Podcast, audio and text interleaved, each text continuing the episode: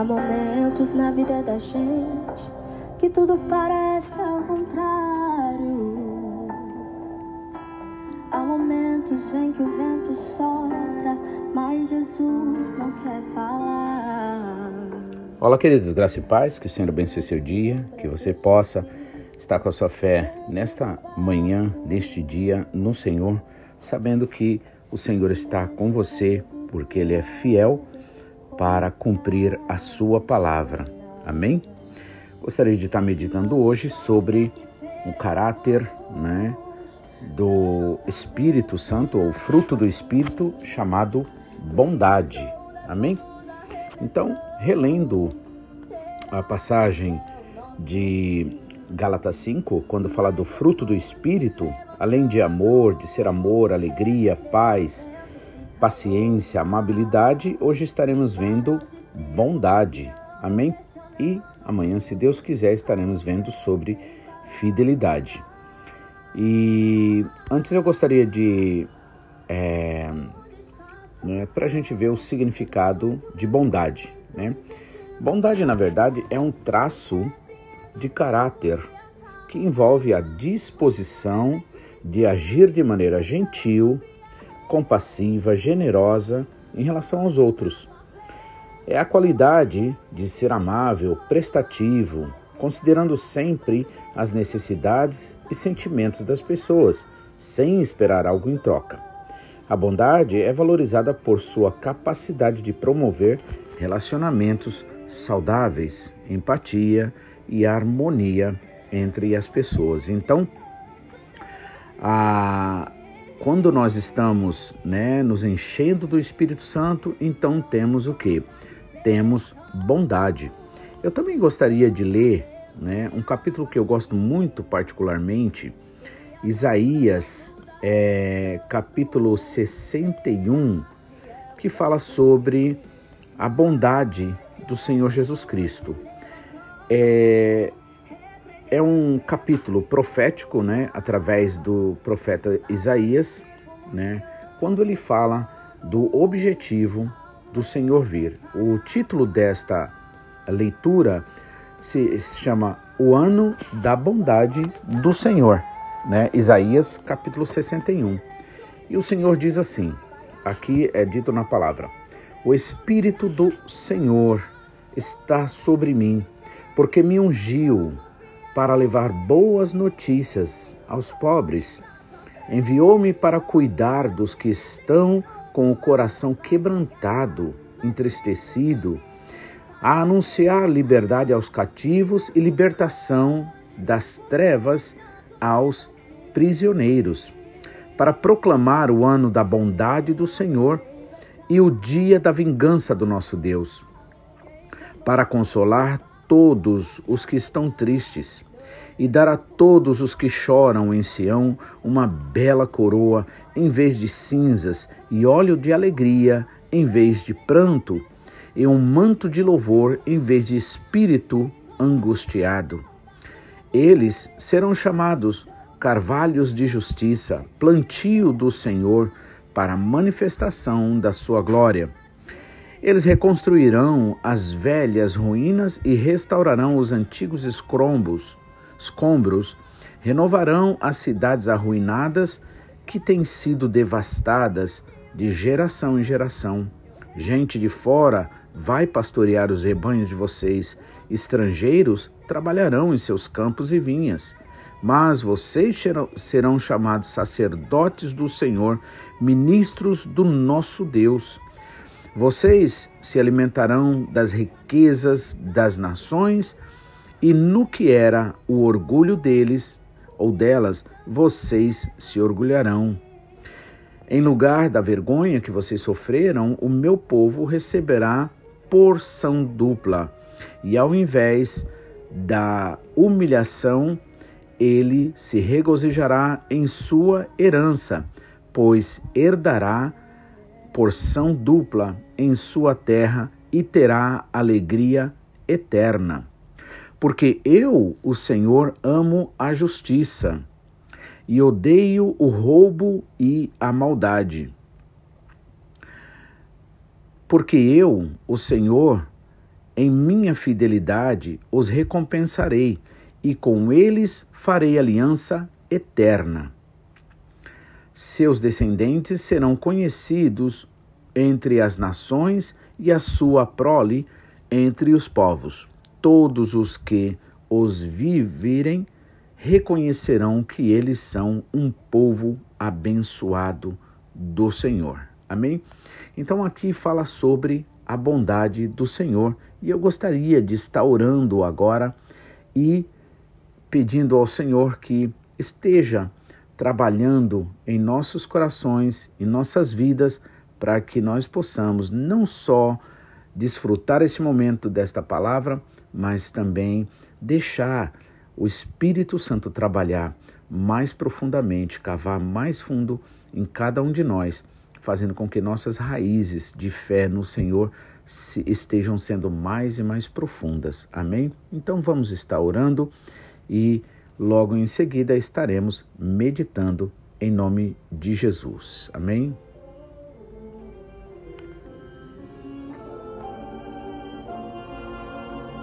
Há momentos na vida da gente que tudo parece ao contrário. Pai, mais uma vez nós te louvamos e agradecemos a Ti, porque verdadeiramente o Senhor é soberano sobre tudo, sobre todas as coisas.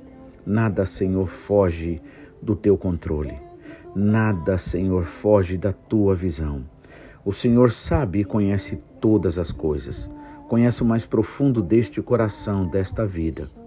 O Senhor sabe e conhece suas fraquezas, suas limitações, suas necessidades, suas frustrações. Por isso, Pai, eu coloco esse meu irmão, esta minha irmã diante de Ti, Pai.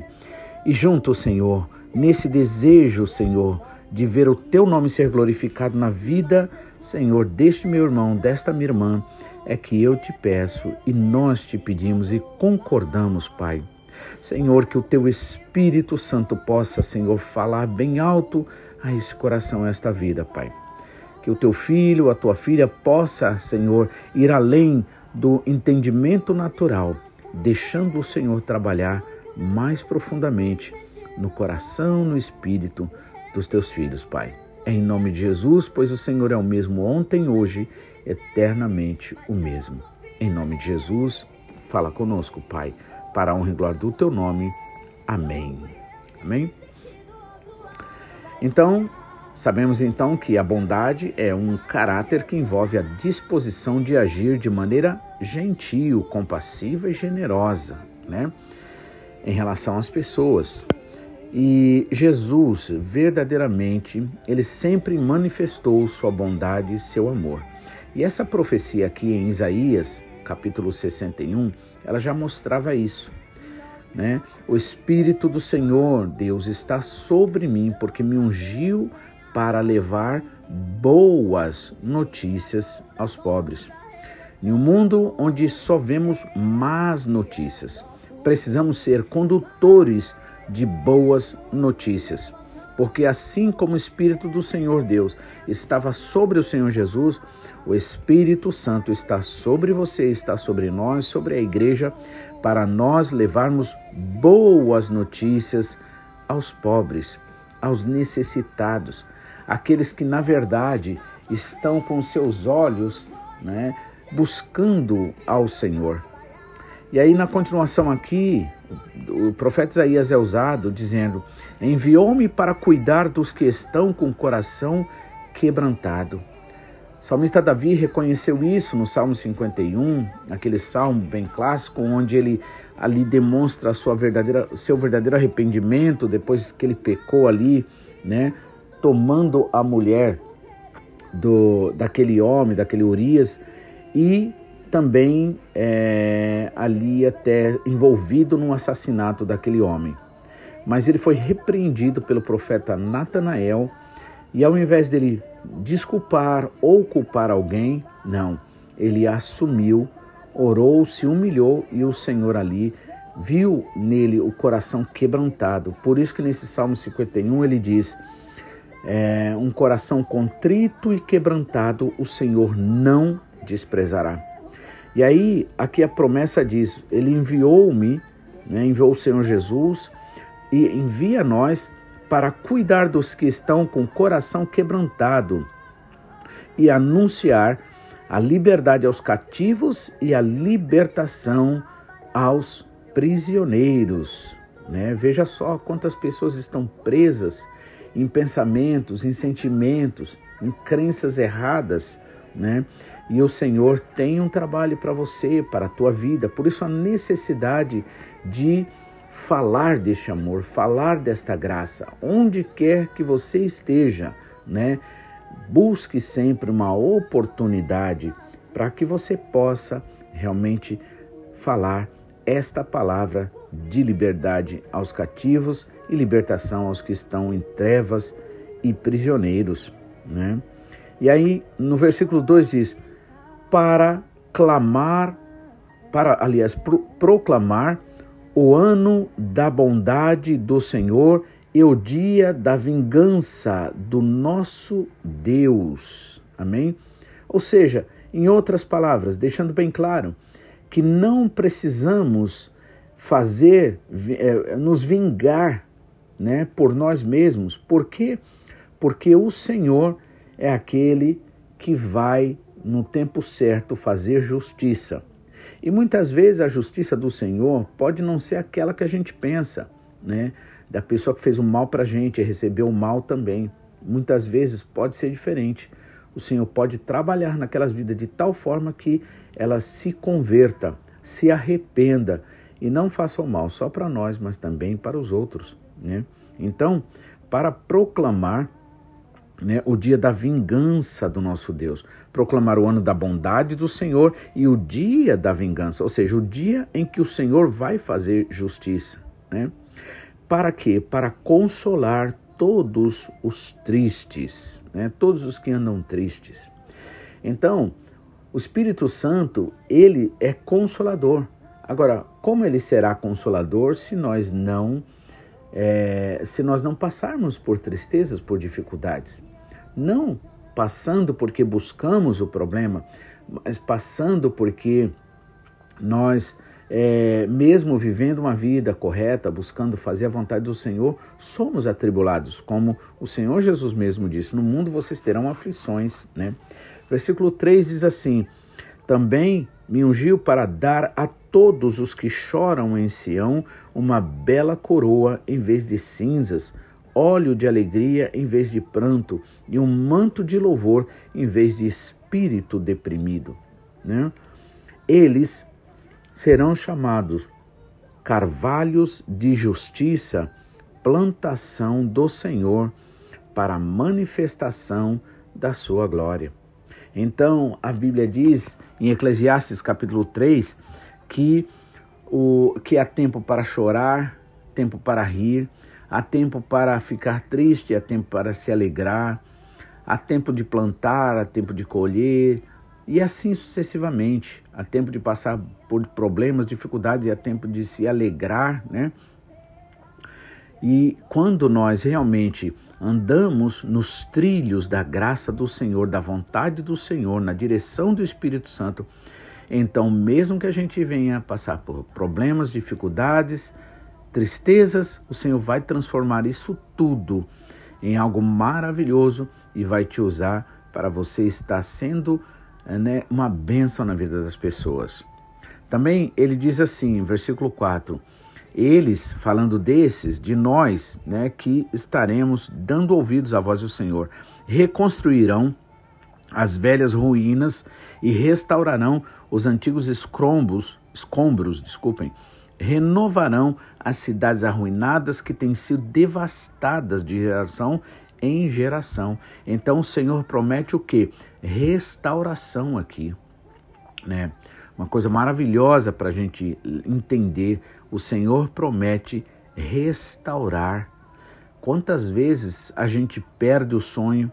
Quantas vezes a gente olha uma situação e pensa não vai ter jeito, né? Já foi, Igual quando Jesus falou de ressuscitar Lázaro, o irmão de Marta e de Maria, Marta vai dizer assim: Senhor, deixa para lá, já cheira mal. E todas as vezes que eu leio essa, essa passagem, eu lembro que muitas vezes a gente age assim também. Nós é, é, ficamos com medo de nos decepcionar. E aí nos fechamos, preferimos não crer, né? E ficamos fechados, né? Mas isto não resolve a situação, porque na verdade, aquilo que o Senhor prometeu para nós, ele é poderoso para cumprir. Enquanto ele não cumprir, enquanto nós não nos entregarmos para ele, vai ficar sempre aquela coisa latejando lá dentro, né? Por quê? Porque o Senhor quer e ele tem prazer em nos abençoar. Por isso, nós seremos usados, como diz aqui, eles reconstru reconstruirão as velhas ruínas e restaurarão os antigos escombros e renovarão as cidades arruinadas que têm sido devastadas de geração em geração. Amém? O versículo 5 nos diz assim: Gente de fora vai pastorear os rebanhos, ou seja, o Senhor promete fazer crescer tanto, né, as coisas que o Senhor tem para nós, né, aquilo que a gente colocar a mão, aquilo que a gente fizer realmente e pedir para que o Senhor use para glorificar o nome dele, então isso será uma bênção, será algo maravilhoso, onde, na verdade, muitos serão abençoados através da sua vida. Por isso diz aqui, ó, gente de fora vai pastorear os rebanhos. Aqui está falando em termos de pastorear os rebanhos, né? Porque antigamente, na verdade, eles trabalhavam muito assim na agricultura, né? E, você, e estrangeiros trabalham em seus campos de vinho. Veja que o Senhor promete bênçãos também. Claro, nós podemos é, ver isso de forma tanto espiritual, diretamente ligado, de pessoas que se unirão a nós na igreja e que estarão é, trabalhando com amor, com carinho para o Senhor, abençoando vidas, mas também a vida financeira, a vida profissional. Afinal de contas, é o Senhor quem diz que quer fazer de nós cabeça e não cauda. Né? Então, estrangeiros trabalharão em seus campos e vinhas. E quanto mais você se apossar dessas bênçãos, orar e pedir ao Senhor, o Senhor vai honrar porque o Senhor é bom, porque o Senhor é misericordioso. Uma das coisas que a gente vê é que, sabe esse desejo que já tem dentro de nós? A Bíblia diz: é Deus que é, efetua em você tanto o querer, né? Ou seja, ele trabalha a situação, né? Fazendo você, levando você a querer, a desejar, né?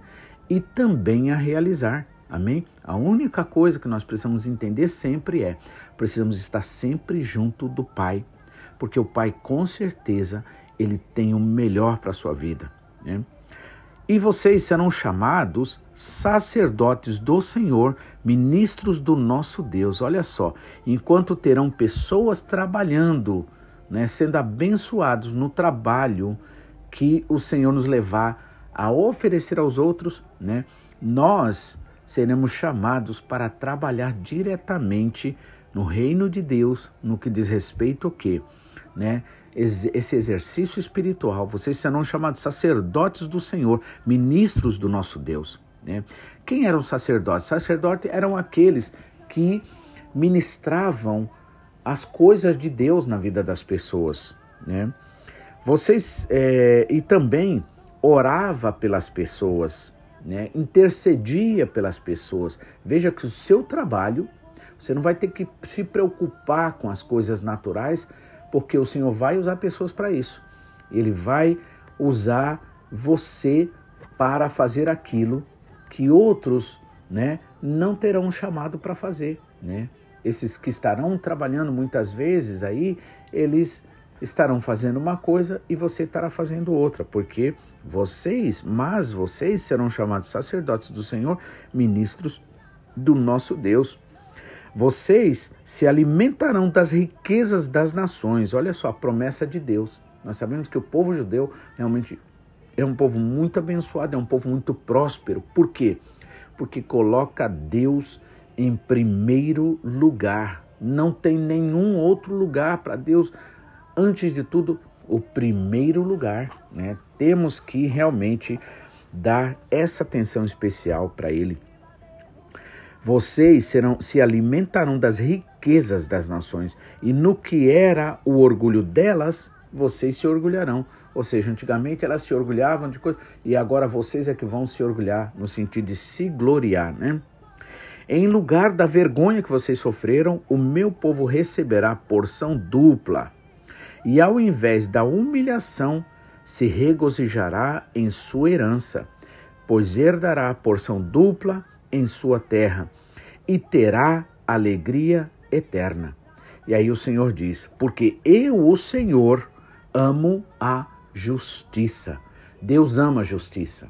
Então, quando nós somos injustiçados, como quando nós vivemos em um mundo que realmente é um mundo de injustiças, né? São é, cobranças e mais cobranças e tantas coisas. Mas quando nós nos voltamos para o Senhor, para esse que odeia a injustiça e ama a justiça, olha só, porque eu, Senhor, amo a justiça e odeio o roubo e a maldade, e toda maldade, né? Então, quando nós nos voltamos para Ele, Ele se torna o nosso juiz, Ele se torna o seu juiz, amém? E ele diz assim: Em minha fidelidade os recompensarei, né? E com eles farei aliança eterna porque eu, o Senhor, amo a justiça, odeio o roubo, toda maldade, né? Em minha fidelidade os recompensarei e com eles farei aliança eterna. Amém? Então, aliança eterna do Senhor. E aí, finalizando, ele diz: Seus descendentes serão conhecidos entre as nações e a sua é, prole, seus filhos, entre os povos. Todos os que virem ou os virem reconhecerão que eles são um povo abençoado do Senhor. Veja só, como nosso pastor sempre disse no Brasil, ele tem mais, é, o Senhor tem mais prazer em abençoar você do que você mesmo querer ser abençoado. Por isso que diz aqui, olha, todos os que virem reconhecerão que eles, vocês, né, são um povo abençoado. Essa é uma vontade do Senhor.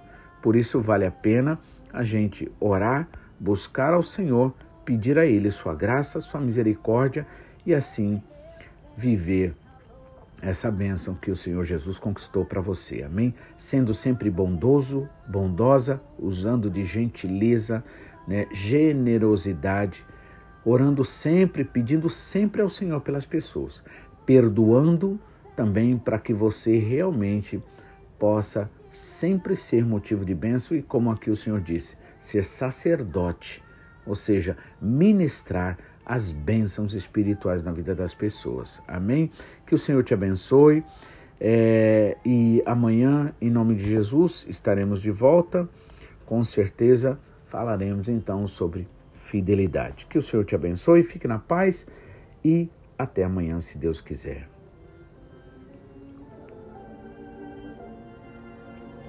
Há momentos na vida da gente que tudo parece ao contrário. Há momentos em que o vento sopra, mas Jesus não quer falar. Quem não se lembra dos discípulos dentro do barco? Que mesmo com Jesus ao começaram a questionar. Não te importa que pereçamos, não tá vendo, tem água aqui. E as ondas vão nos arremessando. Será que é o nosso fim? Mas Jesus se levantando, repreendeu o vento e se calou o mar para os discípulos que andam questionando.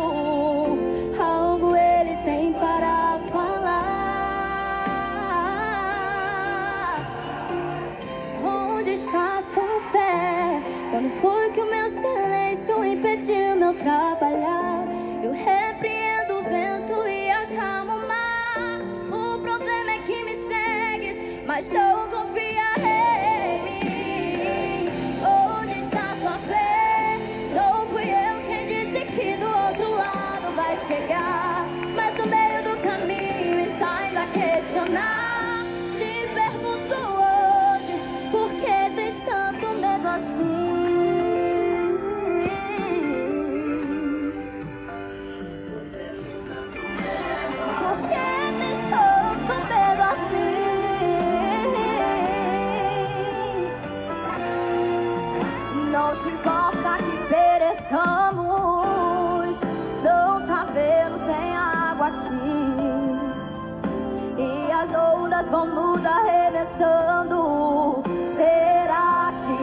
nosso fim?